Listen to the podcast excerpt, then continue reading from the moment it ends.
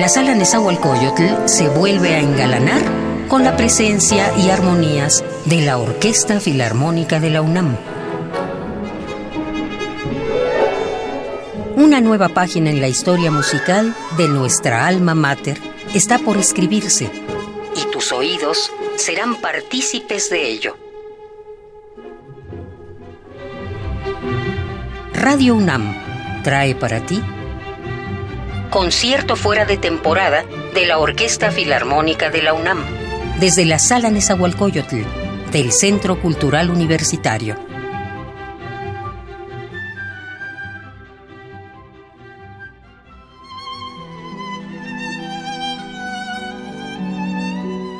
Decía Horacio Quiroga que todo en la literatura tenía que ver solo con tres temas, amor, locura y muerte. Y probablemente no haya que forzar demasiado esta regla para comprobarla. Las tres operan sobre la delgada línea del asombro y el miedo, conceptos que podemos definir pero que aún escapan a nuestra comprensión. ¿Qué es lo que ocurre en la mente del loco? ¿Cuál es el mecanismo bajo el que opera el amor verdadero? ¿Qué ocurre después de la muerte?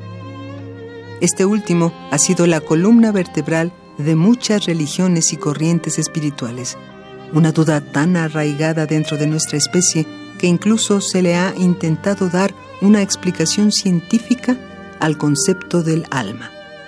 La idea de la muerte es omnipresente y omnipotente, y la única certeza que nos ofrece es la seguridad de su existencia. Esto probablemente es lo más perturbador sobre ella, lo que la convierte en la idea teológica más terrenal de todas. La iluminación está reservada solo a algunos cuantos, lo mismo que las revelaciones divinas, pero todos tendremos acceso al misterio de la muerte. Tal concepto ha merecido siempre nuestro respeto y miedo, y en el arte estas sensaciones bastan para rendirle tributo mediante la imaginación y la creatividad y una de las prácticas místicas más completas al mezclar la fe con el talento es el arte con motivos religiosos, como la música compuesta para la Misa de Requiem. Hoy la Orquesta Filarmónica de la UNAM destinará este programa fuera de su tercera temporada 2019 a rendir homenaje al recuerdo de todos aquellos que ya no se encuentran entre nosotros con una pieza dedicada a su memoria y descanso. Después del éxito obtenido con su ópera Aida, el compositor italiano Giuseppe Verdi se mantuvo a raya de la composición operística durante 16 años hasta que Otelo lo hizo romper el silencio. Sin embargo, este periodo no estuvo exento de creaciones. La más importante de ellas fue su Misa de Requiem, un tipo de composición creado para la misa litúrgica dedicada a las ceremonias de recuerdo y conmemoración de los muertos, con el objetivo de rogar por el descanso de sus almas.